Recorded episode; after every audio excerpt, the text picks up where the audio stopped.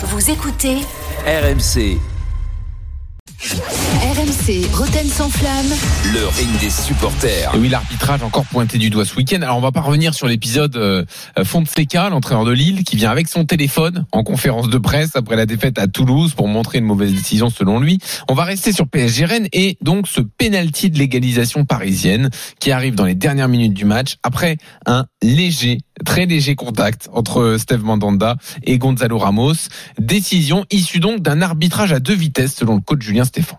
Ce résultat nous, frustre. Euh, c'est des pénalties grandes équipes, ça. Ou dans certains stades. Pas partout, c'est dommage. Parce que vraiment, ce que les joueurs ont fait, ce que les joueurs ont réalisé, euh, la discipline collective, euh, tout au long du match, aurait mérité vraiment une victoire. Voilà. Alors, est-ce que Julien Stéphan a raison? Est-ce qu'il y a des pénalties euh, qui se sifflent plus facilement pour des grandes équipes, dans les grands stades, avec la pression, l'ambiance? Voyons ce qu'en pense Fred qui monte sur le ring des supporters, Jérôme. Salut Fred, Salut à tous. bienvenue Fred. Salut Salut. Merci. Bon alors qu'est-ce que tu penses de la déclat de Julien Stéphan Bah, je suis complètement d'accord avec lui. Euh, clairement, je dis pas ça parce que je suis supporter du Stade Rennais. Honnêtement, je, je pense que je reste, je reste lucide et j'ai vu le match comme, euh, comme beaucoup de gens et, euh, et je trouve que, je trouve que le penalty est, est durement sifflé, surtout, euh, surtout à ce niveau-là, enfin à ce moment-là de la rencontre. Encore une fois, euh, quand Ramos rentre, on, on, on- malgré les bonnes intentions qu'il met, qu'il met, euh, qu'il met pour, pour aller marquer son but, il, il y a déjà une première alerte euh, quelques minutes avant où euh, où il y a un peu de simulation et euh, je sais pas, ça aurait dû alerter l'arbitre euh, à mon sens.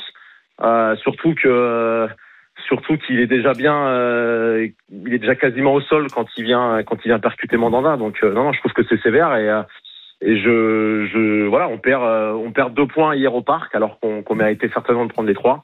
Donc c'est dommage, c'est dommage et, euh, et quand quand Stéphane dit il y a des pénalties grandes équipes, bah je suis complètement d'accord avec ça. On le voit on le voit au Real de temps en temps en Espagne.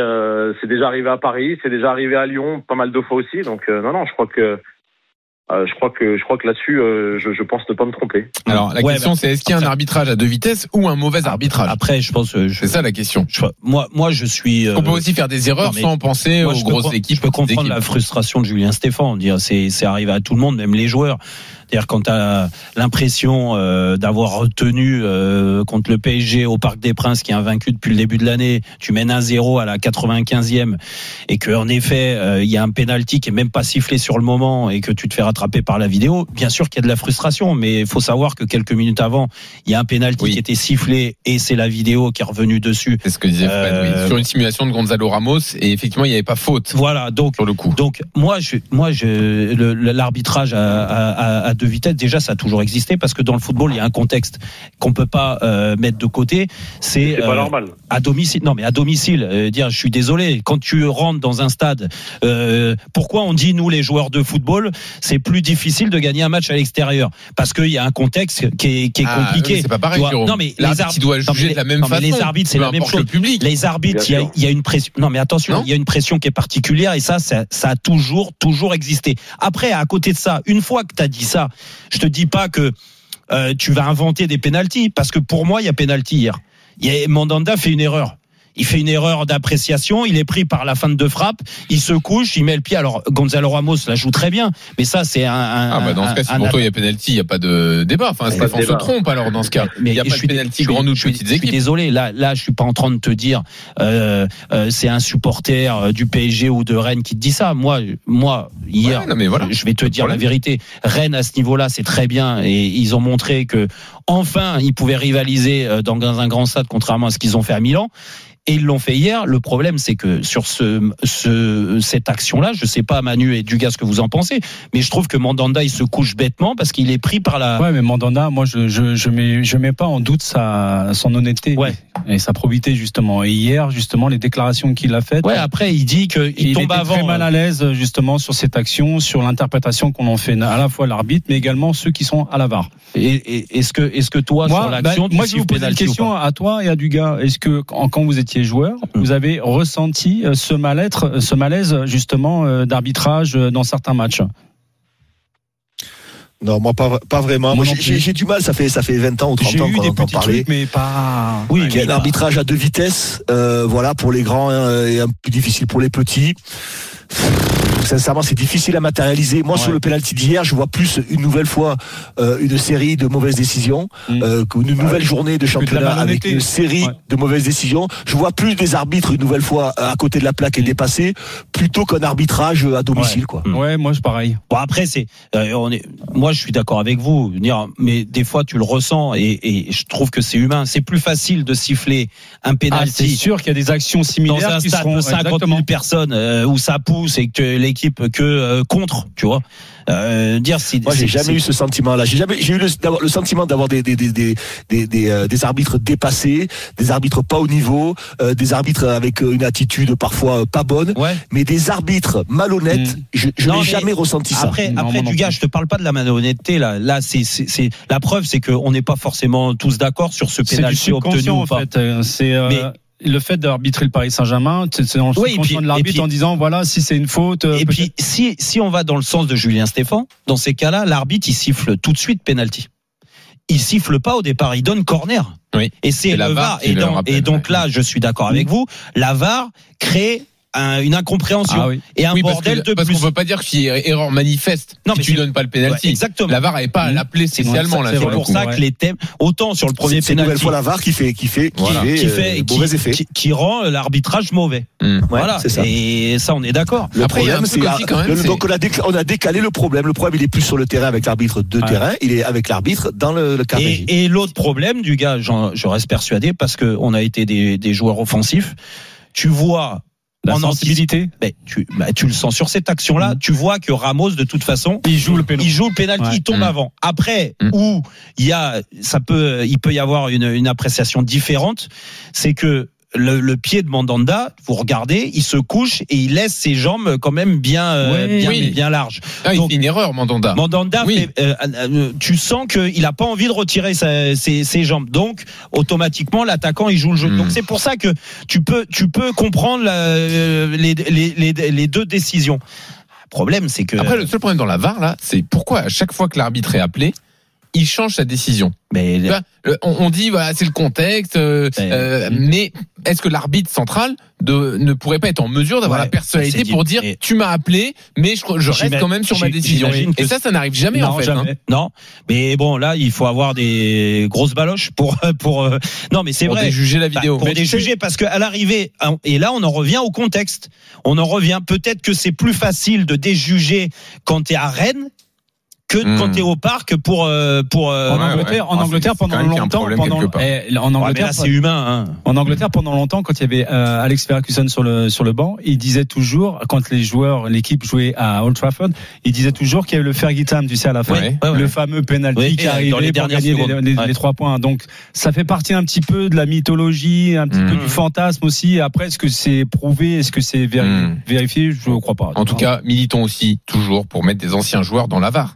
Non mais à côté de l'arbitre, moi, je pour expliquer je les, reste c'est ce persuadé que vous avez expliqué tout à l'heure. je reste persuadé que bon, si t'as un ancien joueur beaucoup là, de travail pour Non, mais- certains anciens joueurs. ouais peut-être et puis surtout il faut en vouloir d'aller là-bas dans le Bah oui, bah bon, c'est pour Mais- le bien du foot. Mais, mais n'empêche que tu as raison, Jean-Louis. Je pense que si tu as un joueur, un ancien qui est à côté, peut-être qu'il euh, il peut dire Mm. ouais, écoutez, moi, cette action-là, j'ai déjà vécu, Mhm. j'ai déjà fait. En effet, on voit que Ramos, il anticipe. Bah, tu sais quoi? Il n'y a pas pénalty. Voilà. Voilà.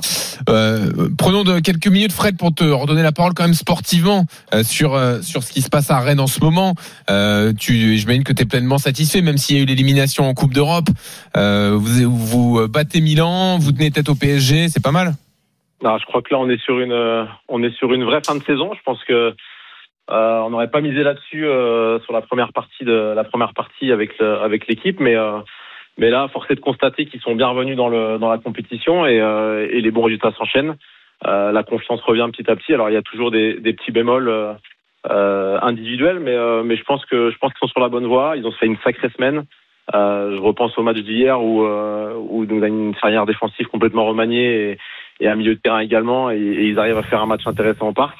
Euh, voilà, je pense que la fin de saison va être intéressante et, euh, et on n'est plus très loin des places européennes, donc euh, donc évidemment c'est satisfaisant. Ouais. Alors vous êtes septième à effectivement un point seulement du Ouais. sixième hein, qui Non, est qualifié en Coupe d'Europe. Donc euh, ils oui, sont vous y sur, êtes. ils sont sur une bonne série. euh, Mm. dire, il s'est passé quelque chose. Et ton, et- et après, il y a des bons joueurs. Tu sais, le but, euh, ri- rien que le but de Ah, Gouiri, exceptionnel. Eh bien, magnifique. Ah, c'est un Non, début de l'année. Le but. Le but est, Et superbe. c'est- Non, mais tu vois, avec ces joueurs-là, moi, il- tu dois être encore plus externe, exi- hein. tu dois être encore plus exigeant. C'est pas possible que Gouiri, par moment, il passe complètement à côté euh, de certains matchs. Il a du talent, et ben il faut lui montrer. Et je trouve que dans le contexte rennais, il y a trop de ah, du- où on accepte parce que c'est Rennes, parce que ceci, parce que ce. Non, l'exigence, ça fait partie. C'est comme Kalimundo. Kalimundo, il est capable de te faire des très bons matchs, et puis d'un seul coup, pendant trois, quatre matchs, il disparaît totalement. Jérôme. Jérôme, Jérôme, quel match Jérôme, quel bon match il a fait récemment Ouais, euh, c'est ça. Lui, on l'a pas vu faire a pas beaucoup. Non, Ouais. mais sauf que Kalimundo, va lui demander de marquer des buts. Il en a marqué quelques-uns ces derniers Non, temps. mais c'est c'est marrant Ouais, ce mais que bon, tu il dis. a, au prix, au prix où il a été acheté par le club, C'est pas- pas suffisant, c'est vrai. Attends. Manu nous dit qu'il y a un truc marrant. Ben, non, c'est non, c'est pour confirmer justement ce qu'il vient de dire, c'est que Doku, quand il arrive à Manchester City, quand tu vois les matchs qu'il fait, franchement, dans, Bah, il- dans les performances, Ouais. euh, Tu dis c'est du foutage de gueule à Rennes. bah, tu te Bah dis oui. que l'exigence mise à Manchester City avec Pep Guardiola, bah, c'est pas la peine qu'à Rennes, non, c'est Non, évident. Mais tu dis que euh, quand ils sont, ils changent de contexte et que les exigences euh, sont plus élevées, d'un Ils se remettent bah, au- à bosser et ils C'est plus du tout les mêmes Tu joueurs. vois, tu vois. Et oui, mais attendez, est-ce Regarde, que ça c'est transposable regarde- en France Oh, mais Parce que le joueur, il est c'est- pas dans le même état d'esprit quand il va à City avec Guardiola et quand il est à Rennes. mais d'accord, mais après, C'est le joueur qui s'impose c'est cette c'est une- aussi. Non, mais ça, je suis d'accord. C'est une approche, le respectable pour ton entraîneur. Mais après, c'est c'est la hiérarchie, Jean-Louis. Comment tu respectes ton entraîneur ou Mm. le directeur sportif ou le président ou le propriétaire?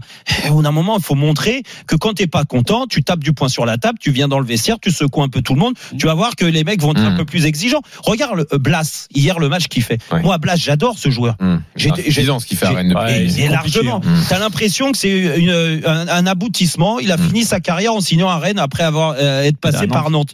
Mais c'est pas possible. Quand tu vois Mm, le match hier, et pourquoi il fait un bon match? Moi, je vais te dire pourquoi c'est un match de gala. Mais parce que c'est c'est Paris, Ah parce oui, qu'il oui. sait que ça va être difficile Mhm. et que c'est bien de se montrer. Ouais. Et ben ce mec-là, et c'est très bien. Et Julien Stéphane, je trouve que il a apporté ça, contrairement à Bruno Genesio qui était fatigué, il l'a même reconnu.